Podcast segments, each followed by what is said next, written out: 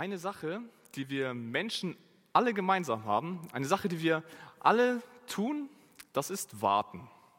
Wir warten ständig, jeden Tag auf verschiedenste Dinge. Und äh, es gibt sogar Menschen, die versuchen statistisch zu erheben, wie lange ein Mensch für ja, in seinem Leben oder in einem Jahr mit gewissen Warteprozessen verbringt. Beispielsweise äh, haben dann die Forscher herausgefunden, dass ein Mensch im Durchschnitt in einem Lebensjahr etwa sechs Stunden damit verbringt, an der Kasse im Supermarkt zu stehen äh, und darauf wartet, bedient zu werden und dann den Supermarkt zu verlassen. Ja, Im Wartezimmer beim Arzt wartet man etwa siebeneinhalb Stunden im Jahr. Vor dem PC sitzen wir sogar im Durchschnitt 156 Stunden im Jahr und warten darauf, dass irgendwelche Updates geladen werden, Dateien runtergeladen werden oder sich äh, Programme öffnen. Und äh, eine Sache, die ich auch sehr interessant und auch ein wenig amüsant fand, äh, ist, dass ein Mann in seinem ganzen Leben, ja, also 70, 80 Jahre, ich weiß nicht, was sie, was sie da als Durchschnitt hatten, wartet er etwa ein ganzes Lebensjahr auf seine Frau. Und zwar nicht in dem Sinne, dass er äh, darauf wartet, sie endlich heiraten zu können, sondern einfach, er muss auf sie warten, weil sie sich fertig machen muss oder weil sie zu spät kommt oder aus welchen Gründen auch immer, verbringt ein Mann eben ein Jahr damit, auf seine Frau zu warten. Wir warten jeden Tag auf verschiedenste Sachen. Momentan warten viele darauf, gerade Kinder, auch das Weihnachten ist, dass sie endlich wieder Geschenke bekommen. Und äh, warten an sich gehört zum Leben dazu, kann aber auch sehr anstrengend sein. Es kommt immer darauf an, worauf man wartet. Manchmal fällt das Warten leicht, manchmal ist es anstrengend. Und wir Christen, wir warten auch. Wir warten nicht nur an der Kasse im Supermarkt, wir warten nicht nur im Wartezimmer beim Arzt. Nein, wir warten eigentlich unser Leben lang darauf, dass Jesus sein Versprechen einlöst und wieder auf die Erde kommt. Dass Jesus uns als seine Gemeinde zu sich in den Himmel nimmt. Darauf warten wir als Christen.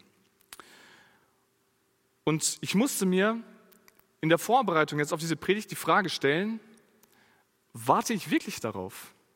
Warte ich wirklich darauf, dass Jesus wiederkommt? Und so wollen wir uns heute in den nächsten Minuten mit dem Thema befassen und auseinandersetzen. Worauf wartest du? Wir wollen uns ganz ehrlich die Frage stellen, ich möchte dir ganz ehrlich die Frage stellen, worauf wartest du? Und wir wollen uns dazu ein paar Verse aus dem Hebräerbrief durchlesen, aus Hebräer Kapitel 11. Da werden, das ist das Kapitel, das Kapitel der sogenannten Glaubenshelden. Da werden verschiedene Personen des Alten Testaments erwähnt äh, aufgelistet und es wird gezeigt, wie sie im Glauben gelebt haben, ja, im Glauben auf Gott, Vertrauen darauf, dass Gott sein Wort hält, mit ihm gegangen sind und verschiedene Dinge getan haben. Und dann kommt ein Einschub in den Versen 13 bis 16 und den möchte ich uns einmal vorlesen. Hebräer 11, die Verse 13 bis 16. Diese alle sind im Glauben gestorben und haben die Verheißungen nicht erlangt, sondern sahen sie von fern und begrüßten sie und bekannten, dass sie Fremde und ohne Bürgerrecht auf der Erde sein. Denn die, die solches sagen, zeigen deutlich, dass sie ein Vaterland suchen. Und wenn sie an jenes gedacht hätten, von dem sie ausgezogen waren, so hätten sie Zeit gehabt, zurückzukehren. Jetzt aber trachten sie nach einem besseren, das ist nach einem himmlischen. Darum schämt sich Gott ihrer nicht, ihr Gott genannt zu werden, denn er hat ihnen eine Stadt bereitet.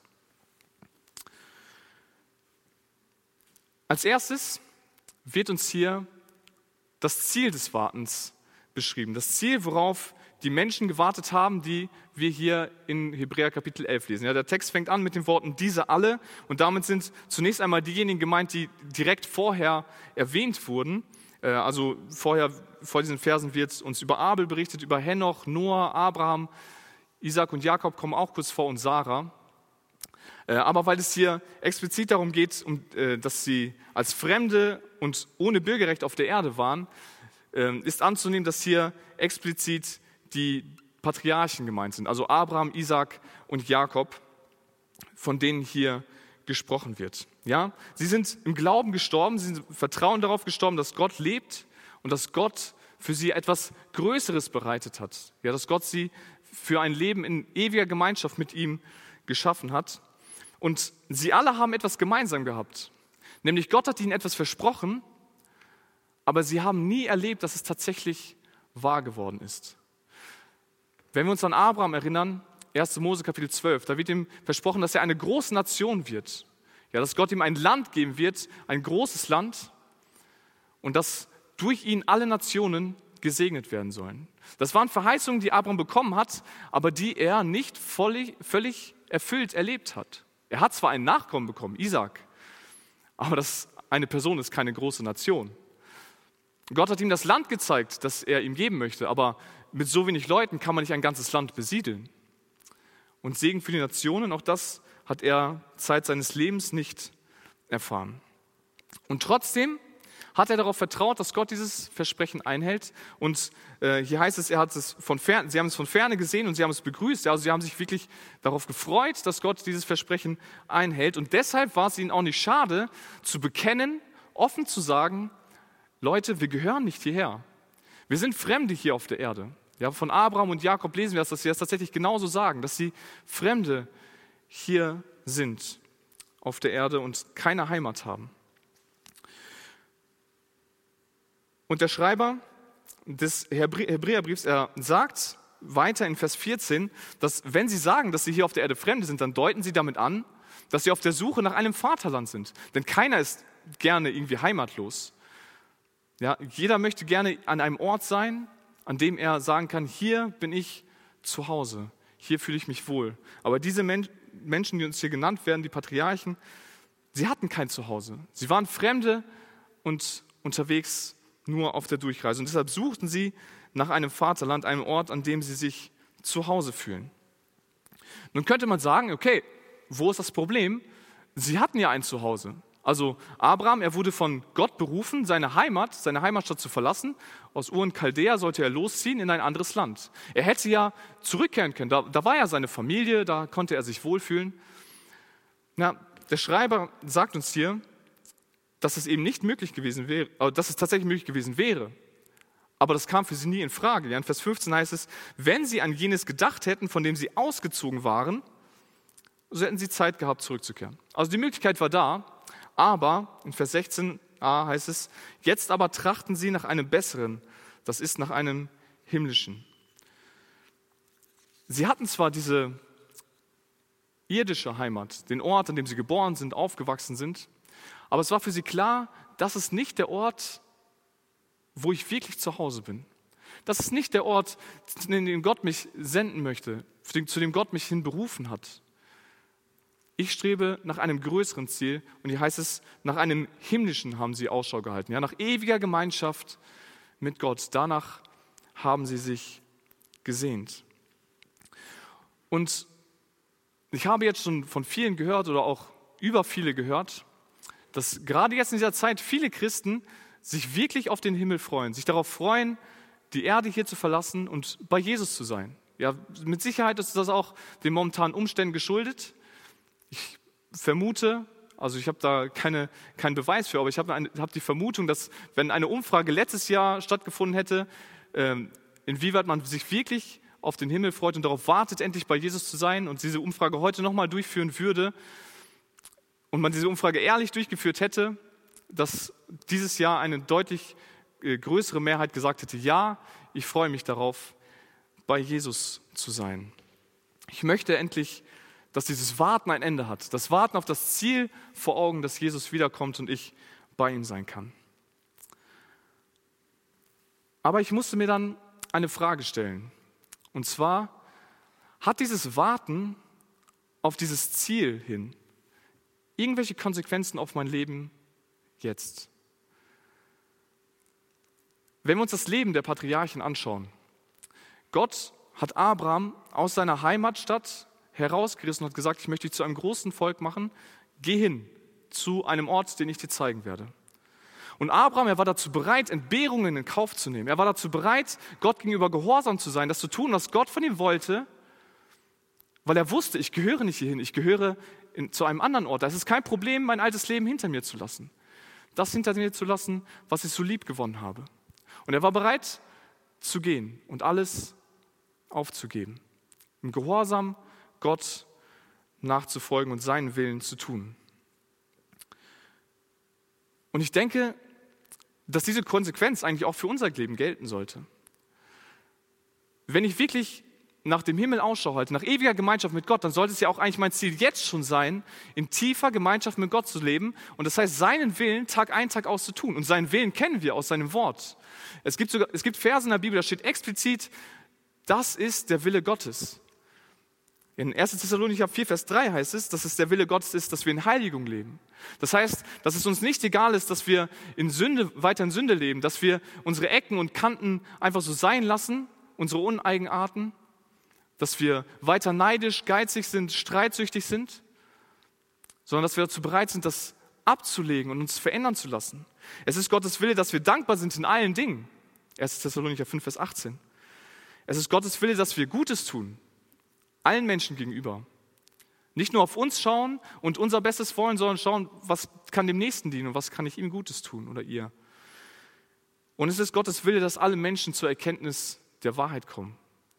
Dass alle Menschen erfahren, was Jesus für sie getan hat. Weshalb Jesus wirklich auf die Erde gekommen ist. Er ist nicht auf die Erde gekommen, damit wir an Heiligabend uns Geschenke verteilen können, sondern er ist auf die Erde gekommen,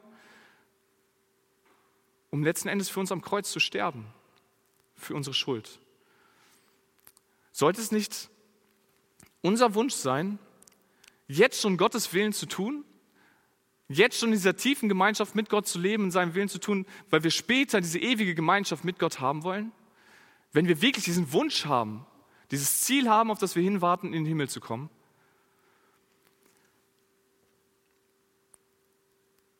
Ich habe lange darüber nachgedacht und bin letzten Endes zum Schluss gekommen, ähm, dass es gar nicht unser Wunsch ist, wirklich in den Himmel zu kommen. Zumindest von vielen. Wir sagen, wir wollen in den Himmel. Aber was wir eigentlich meinen, wenn wir wirklich ehrlich sind, wenn wir unser Leben reflektieren und schauen, wie wir jetzt mit Gott leben, dann ist es eigentlich nur unser Wunsch, an einen besseren Ort zu kommen. Ein Ort, an dem es kein Corona gibt. Ein Ort, an dem jeder Mensch liebevoll mit dem anderen umgeht. Ein Ort, an dem mir niemand krumm kommt, ich machen kann, was ich will. Das ist doch eigentlich der Ort, an dem wir hinwollen, oder? Also wenn ich ehrlich bin und in mein Leben hineinschaue, wie ich meine Beziehung mit Gott lebe, wie ich dazu bereit bin, Entbehrungen in Kauf zu nehmen, dann muss ich immer wieder feststellen, dass das eigentlich der Ort ist, an den ich hin will. Das ist mir eigentlich, also vor einigen Monaten im ersten Lockdown hatten wir eine Predigt, äh, da hat Willi Friesen aus der Freikirche hier gepredigt und er meinte, es wäre vielen von uns egal, ob Jesus im Himmel ist oder nicht. Also solange es uns am Ende gut geht, ist doch alles in Ordnung.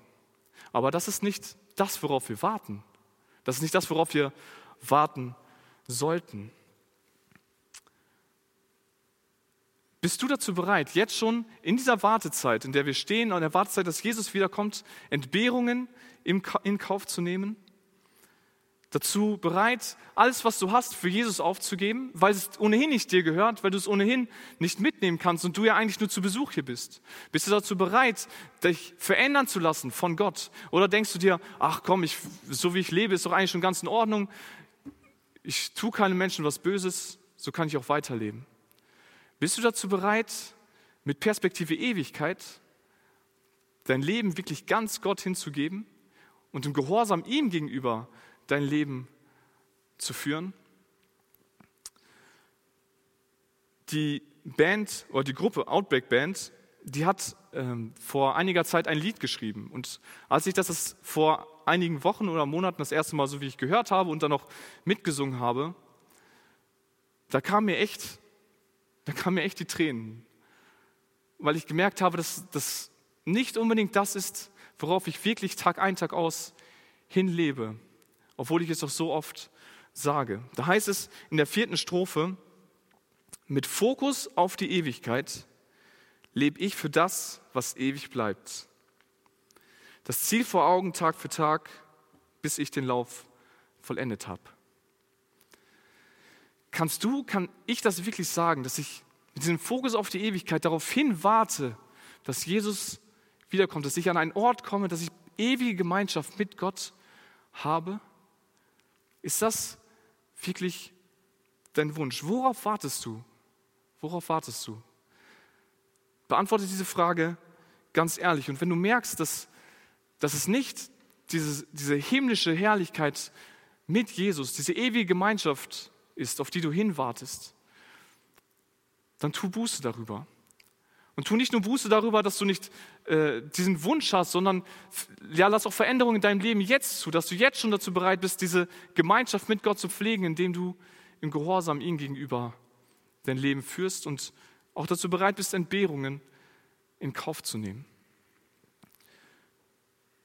Wir lesen im, im Alten Testament und auch hier, dass die Glaubensväter, die Patriarchen, sie waren dazu bereit, ihr Leben aufzugeben. Das, was sie erreicht hatten, das, was sie lieb gewonnen haben, weil Gott sie dazu aufgefordert hat. Aber das Wunderbare, was wir hier auch sehen, ist, sie haben es aufgegeben, weil sie ein größeres Ziel vor Augen hatten.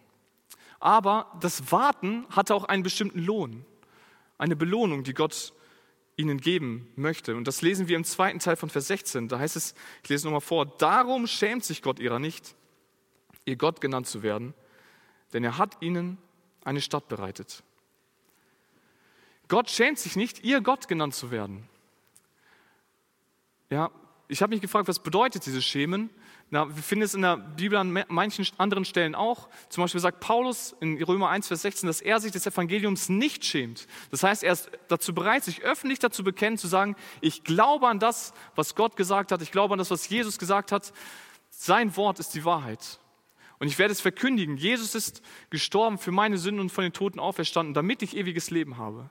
Er schämt sich des Evangeliums nicht. Und so wie Paulus sich nicht des Evangeliums schämt, so schämt Gott sich nicht, zu sagen, ich bin der Gott von Abraham, Isaac und Jakob.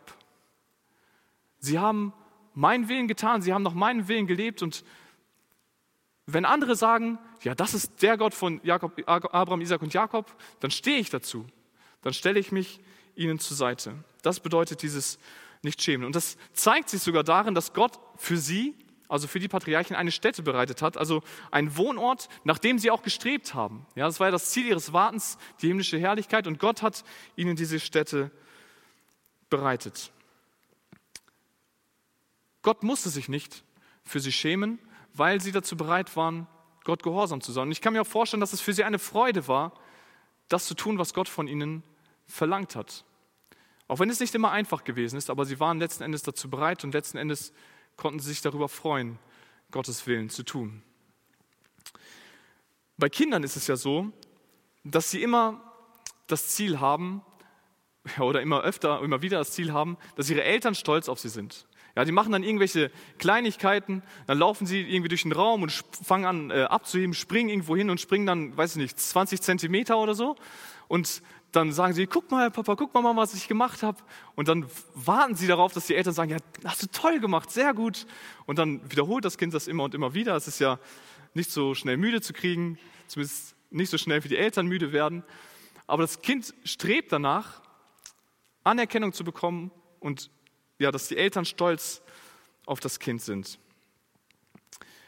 Und wir als Kinder Gottes, wir sind auch, wir sind seine Kinder. Er ist unser Vater. Aber haben wir auch diesen Wunsch, dass Gott stolz auf uns ist? Oder ist es uns vollkommen egal? Und es ist uns auch egal, ob Gott sich letzten Endes dafür schämen muss, dass wir sagen, dass wir seine Kinder sind. Dass ich, André Epp, sage, ich glaube an Gott, an den Gott, der Himmel und Erde geschaffen hat und den Gott der Bibel. Ich weiß, wir können nichts zu unserer Errettung dazu tun. Dadurch, dass wir ein gottgefälliges Leben nach unserer Bekehrung führen, können wir nicht dafür sorgen, dass wir noch mehr gerettet werden. Jesus ist für meine Sünden gestorben und das allein reicht aus, damit ich in den Himmel komme. Das allein reicht aus, damit ich diese ewige Gemeinschaft mit Gott haben kann. Aber sollte es nicht mein Wunsch sein, mein Ziel sein, Gott eine Freude zu bereiten mit meinem Leben, aus Dankbarkeit schon allein dafür, dass er das gemacht hat, dass Jesus für mich gestorben ist, sollte es nicht mein Wunsch, mein Ziel sein, dass Gott ja stolz auf mich ist, rein menschlich gedacht. Wir lesen in Matthäus 25 von einem Gleichnis. Da spricht Jesus darüber, dass ähm, ein Herr seine, ausgereist ist und verschiedenen Knechten äh, Talente anvertraut hat. Ja, dem einen mehr, dem anderen weniger. Und er hat gesagt, sie sollen sie verwalten und etwas ja, damit anstellen. Und dann eines Tages kommt der Herr wieder und äh, die Knechte geben ihm zurück, was sie damit angestellt haben. Und dann sagt der Herr, also es wird uns von drei Knechten berichtet, zu den ersten beiden sagt er dann, unter anderem in äh, Matthäus 25, Vers 21, da sprach der Herr zu ihm, Recht so, du guter und treuer Knecht. Du bist über wenigem treu gewesen, ich will dich über viel setzen. Geh hinein zu deines Herrn Freude. Ist das nicht ein Lebenszeugnis, dass es sich lohnt anzustreben? Eine Belohnung, die Gott uns schenken möchte, dass wenn er auf unser Leben, wenn wir eines Tages sterben und vor ihm stehen, er auf unser Leben schaut, dass er sagt, recht so, du guter und treuer Knecht, du bist über wenigem treu gewesen. Gehe ein zur Freude, in die Freude deines Herrn. Wir sollten darum ringen. Wir sollten darum ringen, dass wir das als, als Ziel haben, dass wir ein Leben führen, das Gott verherrlicht und auf das Gott am Ende unserer Tage schaut und sagt, es war gut. Du hast das getan, was ich von dir gefordert habe. Du hast meinen Willen getan. Du warst dazu bereit, dich aufzugeben, dich verändern zu lassen, deine, deinen Wohlstand aufzugeben, weil du wusstest, du gehörst nicht hierhin. Du bist ein Fremder hier an diesem Ort und das Ziel deines Wartens ist ein anderer. Und dafür möchte ich dich jetzt auch weiterhin belohnen und möchte dir eine Ewigkeit mit mir geben. Versteht mich nicht falsch, es, ich, ich werde nicht am Ende dadurch gerecht, dass ich einfach Gottes Willen stumpf nach A bis Z einhalte. Das werde ich allein durch Jesus, durch sein Opfer am, am Kreuz. Aber sollte es nicht mein Ziel sein, dass Gott stolz auf mein Leben zurückblickt und sagt, recht so du guter und treuer Knecht? Und das Herrliche ist ja, dass wenn wir dazu bereit sind, dass, wir, dass Gott uns auch jetzt schon auf der Erde belohnen möchte. Er möchte uns ja auch jetzt schon segnen und er wird uns segnen, wenn wir seinen Willen tun. Die Frage ist nur, ob wir dazu bereit sind. Ob wir dazu bereit sind, Entbehrungen in Kauf zu nehmen, weil das Ziel, auf das wir hinwarten, nicht hier auf der Erde ist. Es ist nicht irgendein schöner Ort, an dem man 365 Tage im Jahr im Sonnenschein am Strand liegt. Nein, es ist der Himmel, die ewige Gemeinschaft mit Gott. Und deshalb sollten wir jetzt schon hier auf der Erde anfangen, in Gemeinschaft mit ihm zu leben. Wir stehen jetzt gerade in der Adventszeit, kurz vor Weihnachten, und die Adventszeit ist ja grundsätzlich eine Zeit des Wartens. Dieses Jahr vielleicht mehr als die letzten Jahre. Ja, dieses Jahr ist gefühlt ein ganzes Jahr des Wartens. Aber worauf warten wir? Worauf wartest du? Worauf warte ich? Warte ich wirklich darauf, dass Jesus wiederkommt, dass ich bei ihm sein kann, ewig Gemeinschaft mit ihm habe? Und hat dieser Wunsch, diese ewige Gemeinschaft mit ihm zu haben, irgendwelche Auswirkungen auf mein Leben heute? Hat es Konsequenzen darauf, wie ich meine Gemeinschaft mit Gott jetzt, meine Beziehung mit Gott jetzt schon lebe? Ich wünsche dir Gottes Segen beim Nachdenken darüber. Und wenn du äh, vielleicht vor dem Livestream sitzt und noch keine Entscheidung getroffen hast für Jesus, dann möchte ich dir Mut machen. Dann möchte ich dir sagen, worauf wartest du noch? Komm zu Jesus. Er wartet auf dich. Auch er möchte, er möchte auch für dich eine Stätte bereiten, an der du ewige Gemeinschaft mit ihm haben kannst. Ich möchte abschließen, indem ich uns noch einmal den äh, Vers vorlese oder die Worte vorlese aus dem Lied das ich vorhin zitiert habe und möchte das als Frage formulieren und ja, jeder von euch kann diese Frage dann für sich beantworten. Mit Fokus auf die Ewigkeit lebe ich für das, was ewig bleibt, das Ziel vor Augen Tag für Tag, bis ich den Lauf vollendet habe. Amen.